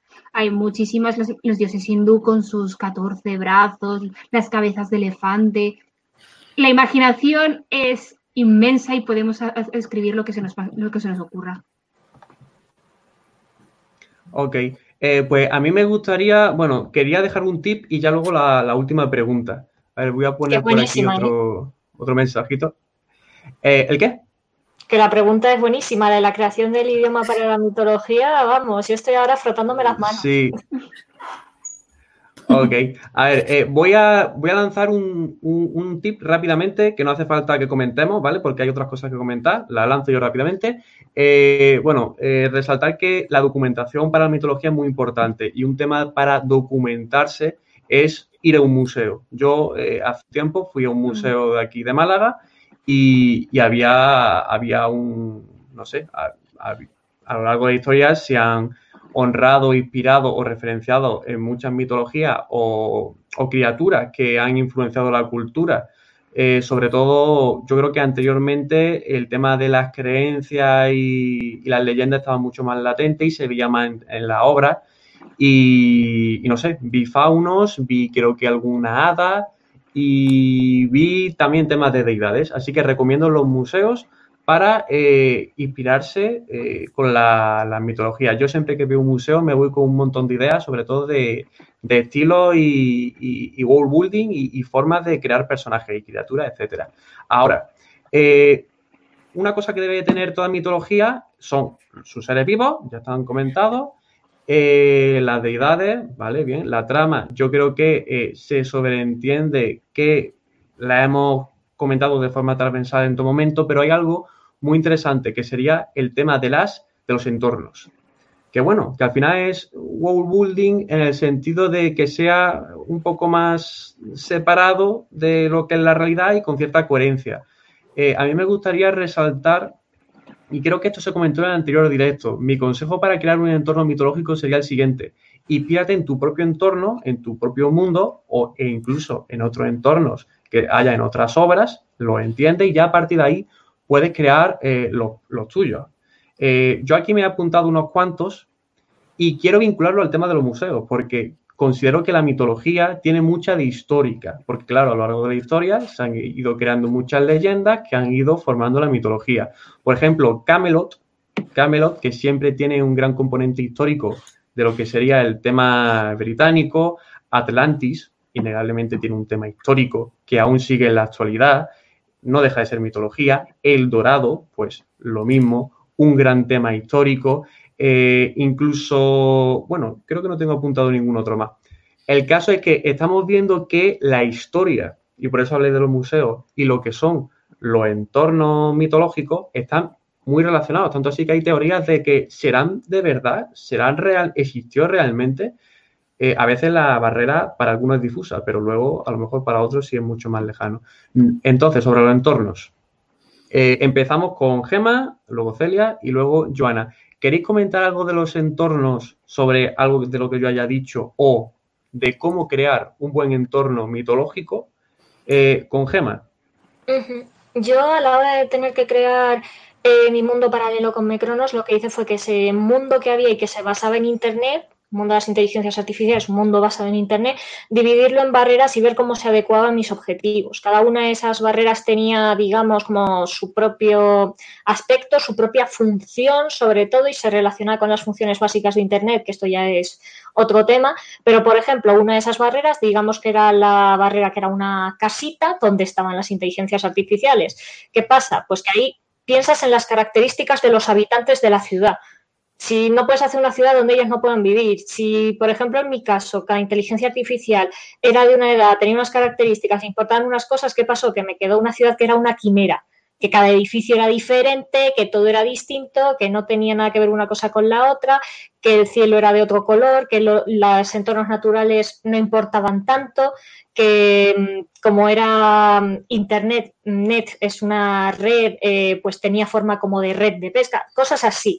Entonces, claro, mm, piensa en quién es tu personaje, piensa en, en quiénes viven allí. Y, por ejemplo, si tus personajes son en Atlantis, ¿qué pasaba? Que los personajes pues eran de la mitología, bueno, sí, una ciudad que se quedó enterrada bajo el agua y eso era lo que la hacía especial. Pues eso, pues claro, tiene sus características en las versiones que le han sacado después. En la película, pues era que estaba en una pompa y que comían los habitantes, comían pescado. Es que tienes que, lo que no puedes hacer es que es a una ciudad de tipo victoriano y que vivan cromañones. Tiene que tener todo su cierta coherencia de que, de que sigue siendo un espacio para vivir. Y yo en esto de describir los espacios, mm, vuelvo a lo del menos es más. Si hay que elegir entre describir la acción y describir el espacio describe la acción, porque a veces a través de la acción ya te imaginas el espacio. Si tú dices el protagonista o el personaje, que ya has dicho antes que medía dos metros, dices, pues tenía que ponerse de, puntillas para poder llegar a coger la barra del mar porque estaba en la tierra de los gigantes. Ya te has imaginado que la barra del mar allí mide la leche. Y no te hace falta decir, las barras ahí medían un montón. No, es mucho más, más sencillo, más fluido, mucho menos forzado si a raíz de lo que hace el personaje y de lo que está pensando tal, eh, elaboras el mundo y lo describes, que si dices, pues la ciudad era así, tenía estos barrios, este era el pobre, este era el rico, pues sí, iba caminando por la ciudad y según se iba acercando al centro veía más vagabundos. Ya has dicho que hay una zona pobre en la ciudad y no te ha hecho falta decirlo. Ahí en eso, tener un poco de elegancia e ir a lo simple. Cuanto más simple, mejor. En mi opinión. Ok. Eh, a mí, a mí me gustaría, sí, me gustaría referenciar incluso, eh, como todo tiene que estar en relación, eh, los personajes que tú veas están en relación con la sociedad, la sociedad tiene una cultura y todo ello forma una mitología nada puede chocar, todo tiene que estar en armonía. Entonces es algo eh, súper interesante. Celia, eh, coméntanos un poco sobre lo que estamos eh, hablando de cómo crear un entorno de, mitología. Yo opino muy parecido con Gema, lo hemos dicho antes, menos es más. Y sí que decir que yo no creo en un entorno de mitología, sino que yo no digo voy a crear el entorno de mitología, sino yo voy a crear el mundo y la mitología es un accesorio dentro del mundo el mundo es la mesa y la mitología a lo mejor son los, son los vasos. Es un elemento que está ahí, depende de cada historia, a veces no hace falta que existan dioses, a veces solamente himnos. Entonces, Ok, va un poco rollo el internet de Celia. Eh, ¿Habías terminado ya o...? Sí, sí, ahora sí. No, lo estoy intentando. Nada, decir eso. Entonces, para mí, para cada historia, sí que me gustaría tener muy claro lo que es el ambiente, porque a veces tengo historias que suceden en lugares muy cerrados, pero yo tengo muy claro lo que es el mundo de fuera. Entonces, ya le, yo lo he repetido ya varias veces en este directo, tú tienes que tener las ideas muy claras, pero no hace falta que luego, como dice Gema, no tienes que dárselo en la primera página toda la información, sino darle lo necesario para que la persona vaya leyendo reconstruyendo en su cabeza y ya si la historia solamente va a suceder en una habitación porque es un thriller que están los personajes encerrados en una casa, tú puedes saber cómo es el mundo de fuera, pero lo importante es la casa, lo importante es que lo muestres y les las suficientes pistas para que los demás se reconstruyan toda la historia. Un ejemplo muy chulo de una novela es Legado de Plumas de Marina Tena, es una novela, es una novela finita, muy cortita, y transcurre enteramente dentro de una torre. Pero tú sabes que afuera hay otro mundo, sabes que afuera hay unas personas que las llaman los hombres ratas, sabes que afuera hay más ángeles, pero solamente transcurre, además los protagonistas son ciegos, la narradora está en primera persona, es una niña ciega. Y ya solamente con eso te cuenta un mundo inmenso, una historia muy cortita que está casi en cuatro paredes. Qué guay. Qué A mí me gusta eso de jugar con los sentidos y sobre todo dejando al personaje ciego, pues eh, tienes que tirar de otros sentidos. Esto es muy interesante. Eh, bueno, Joana, ¿qué nos puedes comentar? Bastante. Pues voy a empezar con, con, lo que ha dicho Celia, que me ha recordado esa historia un poco a la cadena de Platón y a la vida sueño de Calderón de la Barca. Qué curioso, una persona que vive encerrada, ¿no? Y, fuera no sabe, no sabe qué hay o se habla de, pero no lo ves. Eh, jugamos con la imaginación todo el rato. Si es que blanco y en botella. Bueno, lugares fantásticos. ¿Y dónde contarlo? Los lugares fantásticos, pues, son, son, para mí, es un elemento que, que es fundamental de, la persona que está creando, del autor en este caso, de nosotros, ¿no? Eh, para mí, precisamente, es una cosa que es lo primero que hago antes de crear una historia. Evidentemente hay ideas, mm, va formando la trama y demás, pero inmediatamente después lo primero que creo es el mundo. Bueno, no es que lo, haga consciente, lo voy haciendo de forma inconsciente. Y creo que a partir de ese mundo que tú creas, de hecho yo soy muy, soy muy apretada y me hago mis mapas incluso de esto está por aquí, esto está por allí, este árbol es muy importante porque aquí pasó tal. Y esto también en teatro es muy importante, el hecho de crear la atmósfera que aunque el lector no está leyendo directamente, como todos estamos diciendo, antes lo ha dicho Gema, ¿no? Entre narrar y acción, siempre acción. Pero a partir de la acción es donde, donde, donde cogemos el, ambiente, ¿no? También como psicóloga lo digo, el ambiente es muy importante. Siempre está el debate de genética o ambiente. Yo soy más ambientista, porque Ole, ahí, chócala. Es que realmente, realmente el ambiente es muy importante porque tú puedes tener unos genes tales, pero el ambiente te los va a modificar. La lotería te la va a dar el ambiente también. Así que eh, una herramienta de, nosotros los autores muy importante es tener muy claro dónde estamos. ¿Dónde estamos? ¿Es un sitio temporal, atemporal? Cómo es el tiempo, cómo son las leyes básicas ahí, eso hay que tenerlo clarísimo. Y a partir de ahí ya a lo que quieras, lo que estamos hablando, ¿no? Puedes hacer lo que tú quieras, pero realmente es muy, muy importante que tú como autora o autor lo tengas muy claro. Y no hace falta que realmente el, lector lo, vea como tú lo estás viendo, pero tú sí tienes que ser capaz de transmitir todo el, ambiente y toda la atmósfera, porque la atmósfera huele a cosas, eh, tiene colores. Y eso la persona que lo está leyendo lo tiene que ver. Exactamente. Pues bueno, pues para ir cerrando, eh, vamos a lanzar una última pregunta que creo que Joana se frotó la mano aquí. Entonces, eh, rápidamente eh, respondemos a esto, ya en base a lo que vosotras creéis que dure ya el directo, y, ya cuando terminemos, pues despedida y, y, fin.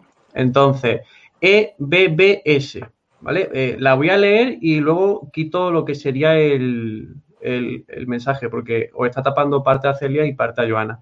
Sería el siguiente. Eh, yo tengo un libro de nombres para bebé con su significado de uso para todo. No estamos solas. Bueno, eso sería otra cosa. ¿Recomiendan la creación de un idioma o lengua para la mitología? Vale. Eh, yo opino que para esto hay que saber. Eh, de hecho, Tolkien lo hizo muy bien, pero él dominaba de lengua, dominaba de idioma. Entonces está muy guay, pero como toda cosa guay que se precie es jugar con fuego. Por lo cual, eh, en mi opinión se puede, eh, pero sírvete de conocimientos, sírvete de beta readers, de gente especializada, documentate para que quede el, tema interesante. Entonces, eh, vamos a empezar con Joana este turno. Vale, pues es que te segundo lo que has dicho tú. Tenemos que tener en cuenta que partimos de un conocimiento universal. Entonces, si tú vas a crear un idioma, tienes que tener en cuenta ciertos aspectos básicos. Gracias. se me ve. tienes que tener en, cuenta ciertos aspectos básicos para crear eso, porque si no, la persona no va a entender el mensaje. Tenemos que transmitir un código que sea entendible. Al menos unas bases muy, muy básicas tiene que haber dentro de tu idioma. Así que mm, si te vas a poner a crear, si te vas a meter en camisa de once como dice mi abuela, tienes que, informarte mucho, mucha investigación, mucho, muchas horas delante de temas de, de, escritos, de tal, esto viene de aquí, esto viene de aquí, pero teniendo claro que buscamos la sencillez dentro de, lo, de esto. Así que es muy básico para que llegue el mensaje. ¿Me puede inventar un idioma? Pues por supuesto, por ejemplo, hablando de nuevo de Laura Gallego y de la, de la trilogía de la Ciudadela, todos los nombres tienen una X. Eso me parece una fantasía. O sea, no sé qué coño significa, perdón, Laura. no sé qué significa porque solo me leí el primero, no me hagáis spoiler, por favor. Lo voy a leer los otros dos. Pero no sé qué significa que todos tengan una X, pero es que parte de ese mundo es una X. ¿Y qué es una X? Pues ya a mí me hace pensar en un mapa del tesoro, que hay un sitio en concreto. ¿Sabes? A mí ya me hace volar y solo mm, hay una X, son nombres inventados con una X. Pues yo ya estoy flipando, yo me lo quiero leer todo. A ver si el TFE me deja. y el verano llega. Pero, pero hay que tener en cuenta esto, que tenemos que conectar muy rápido, de una forma muy sencilla con el, con el lector. Y claro que podemos inventarlo, pero, pero a partir de, esa, de ese tip, ¿no? Vale. ¿Qué añadimos a lo comentado, Gema? Mm, muy de acuerdo, pero si tengo que contestar directamente a la pregunta, ¿recomiendan la creación de un idioma? Mi respuesta sería no.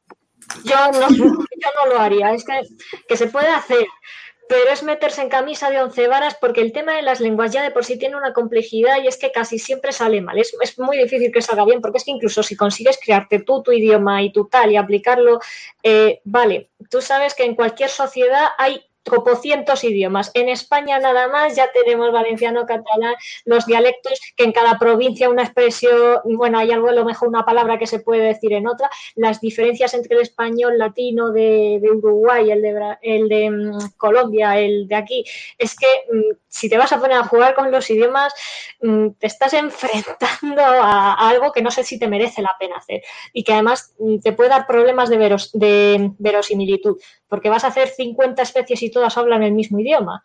Es que, además esto lo resolvió de una forma muy buena, por ejemplo, Aroa R. Zúñiga en Proyecto Datape, que es del espacio, no es de mitología, pero para el caso me sirve que sé, claro, muchas especies de muchos planetas y dentro de esos planetas, sus países, pues lo que hacía era, pues les pongo un collar traductor en el cuello y ya entre ellos se entienden. Y ya está, y no te tienes que inventar el idioma, consigues resolver perfectamente eso sin inventártelo.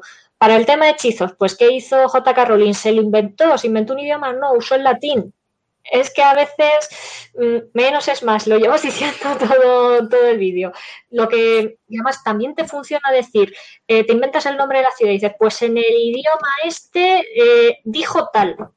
Eh, mientras estaban hablando en no sé qué, en el idioma de no sé qué, que tenía un acento tal, pero tú el diálogo lo estás escribiendo en español o en lo que tú, en cual sea tu idioma natal. Así que hay muchas fórmulas para conseguir representar el, el, traspaso de una lengua a otra. Eh, yo no lo haría. Si tienes muy seguro, eres lingüista, etcétera, bien por ti. Pero aparte del lector, si siempre estás hablando en otra lengua y le tiene que estar leyendo nota a pie de página, también se va a cansar. Así que puede salir bien, pero también puede salir muy mal. Solo recomiendo precaución.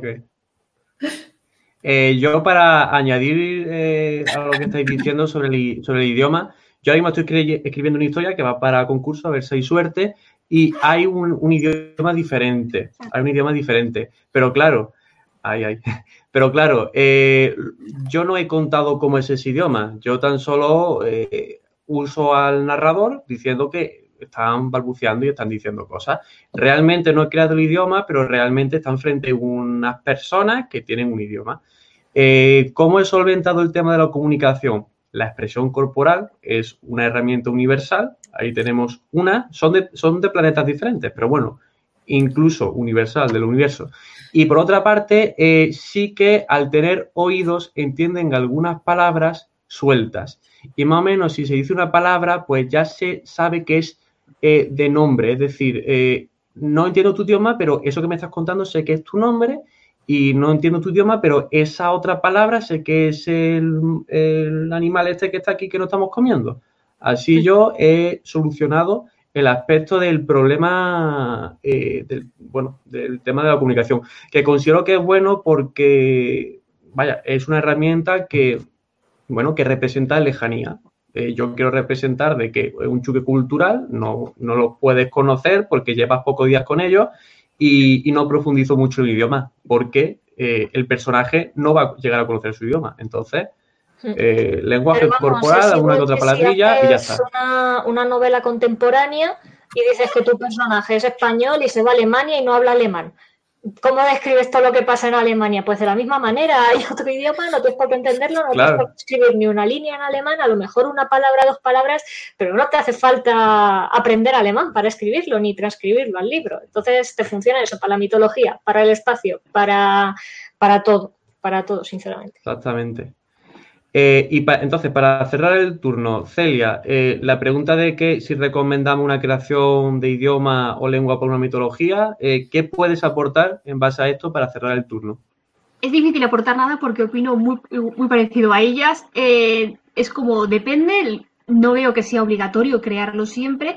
Y si puestos a elegir, yo creo que no lo he hecho nunca. Yo soy más de lo que comentaba Gemma, que hay dos personajes en lenguas diferentes, pues que a lo mejor utilizar en casos de historias de fantasía, un hechizo para que se entiendan, o que en ese momento están en un ámbito mágico en el cual se puede entender el lenguaje corporal, o simplemente habló, no lo entendió, pero por su expresión dijo, vale, la he cagado y tiene cara de que me va a matar y además va con un pinche y me lo va a clavar en la cabeza. No necesitas más. Y así como anécdota, estuve escribiendo una historia de fantasía hace mucho tiempo en Wattpad y ya la quité, y uno de los personajes eran ratas, y entonces pues había capítulos que las ratas hablaban entre sí en chillidos. Y sus diálogos las lectoras intentaron sacar un lenguaje a partir de las ratas e intentar adivinar qué estaban diciendo, extrapolando, porque a veces yo decía tic, tic, tic, lo que en idioma de las ratas quería decir, jolín, esto huele peor que el queso, qué lástima que esté lloviendo. E sacar, extrapolar las palabras y me di cuenta de eso, que, que yo le estaba poniendo al azar, pero la gente intentaba buscarles una coherencia, así que es mejor no meter la pata y lo que están diciendo. Pero si vas a hacerlo, hazlo bien. Sí. Ok. Vale, pues entonces ya, eh, bueno, hemos terminado esta última pregunta. Creo que la temporalización de lo que sería el directo, una hora y 23 minutos está decente, más o menos como la anterior. Eh, lo siguiente sería, eh, pues, que os pidierais para ir cerrando, pero antes de eso, ¿alguna de las tres quiere aportar algo de los de tips mitológicos que se le haya quedado en la cabeza y que considere que, bueno, que quiere soltarlo y ya está? ¿O estamos todos satisfechos? Yo creo que nos quedamos con lo de que menos es más, ¿eh? Va a ser la frase de la frase del día y la frase de este directo, nos hemos quedado. Sencille. Exactamente. Porque a fin de cuentas, si hay que describir una mitología desde cero o presentar una mitología que a lo mejor no tienes que conocer, hay que describir mucho y que tener mucho cuidado con la descripción. Entonces, vale. Pues nada, pues concluimos con esto. Eh, antes, bueno, los agradecimientos para después. Eh, si queréis, claro, para desenlazar así. Eh, Gema, eh, coméntanos dónde te pueden encontrar, luego Celia y ya luego Joana. Coméntanos, ¿dónde te podemos encontrar? Bueno, eh, buscando Gema López Sánchez en Google ya sale mi página web, gemalopezsánchez.wix.com. Ahí está realmente todo lo que hago, mis libros, relatos, mm, cualquier cosa por ahí estoy. Y bueno, aparte en redes sociales, en Twitter arroba gema barra baja escritora, eh, gema, eh, arroba gema barra baja autora, en Instagram también arroba gema barra baja escritora y en Facebook Gema López Sánchez, ahí es sencillo. Y bueno, pues eh, ya para volver a recordar quién soy, porque es verdad que llevamos aquí una hora y, media hablando, pues eh, por si alguien se ha incorporado hace poquito, eh, soy Gemma López Sánchez, escritora fundamentalmente de ciencia ficción y fantasía, y soy autora de la saga Mecronos, que bueno, aquí dos, libros, eh, de la saga Cuentos para despertar y Cuentos para no olvidar, que salió el segundo hace menos de, bueno, hace un mes más o menos, y del poemario La sirena y el faro, donde aquí podemos ver ejemplos de mitología aplicada a la poesía, a quien le puede interesar. Y una vez más, muchas gracias por haberme invitado, me lo he pasado muy bien.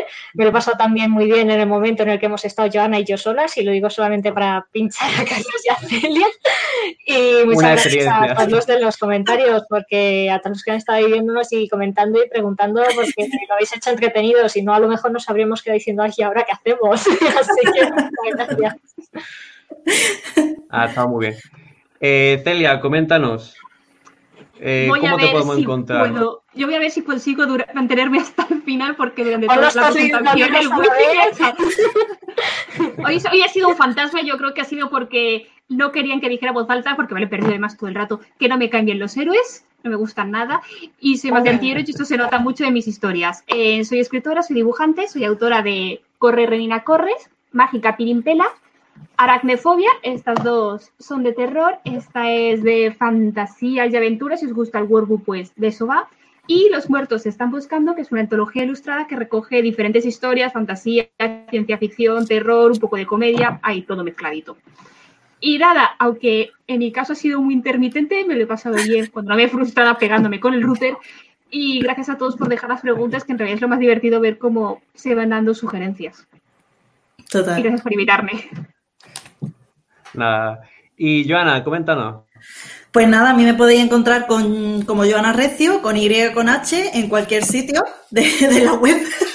Así que nada, tengo mi página web que está súper guay porque hablo de, contenidos espaciales, de aventuras en, en el espacio y a mí esa parte me encanta. Todos los domingos saco una aventurilla espacial de, de mí y de mi nave Caroline. Así que espero que os guste mucho.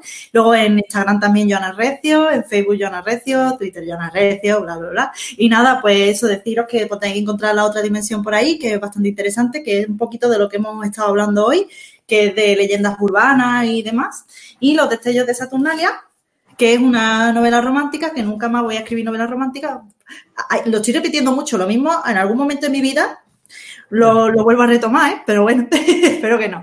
Que soy psicóloga, soy actriz de musical Y, nada, que mi pasión es la escritura, aunque haya estudiado un montón de cosas, pero siempre mi pasión es, escribir, que me lo he pasado estupendamente, que dentro de lo que hemos tratado en este directo y en el directo anterior, que es la mitología, me parece fundamental utilizar la, mitología y los tips de mitología para escribir y que estoy súper orgullosa, no, Celia, y estoy súper no, y estoy súper orgullosa de estar aquí rodeada de gente tan guay que sabe tantas cosas, me encanta, genial. Ok, eh, pues nada, yo deciros que nada, muchísimas gracias a, todos los que habéis estado en el chat favoreciendo y enriqueciendo toda la experiencia. Eh, nos había enseñado mucho, espero que nosotros os hayamos enseñado a vosotros un poco. Eh, gracias a vosotras las participantes aquí presentes y no presentes, que están en... Ya llega la Celia. Están en espíritu. Y, están en espíritu. Y, nada, eh, encantado. Ahora, eh, los espectadores que se aburran eh, y quieran seguir empleando, en YouTube tengo vídeos de sistemas de magia, de mitologías, sobre todo ibérica también, de héroes, de villanos. Ahí tú te aburres, pues dale, dale ahí. Entonces, nada, poco más que decir. Nuevamente, muchísimas gracias a todos y nos vemos en el siguiente directo. Hasta luego. Hasta luego. A ver cerrando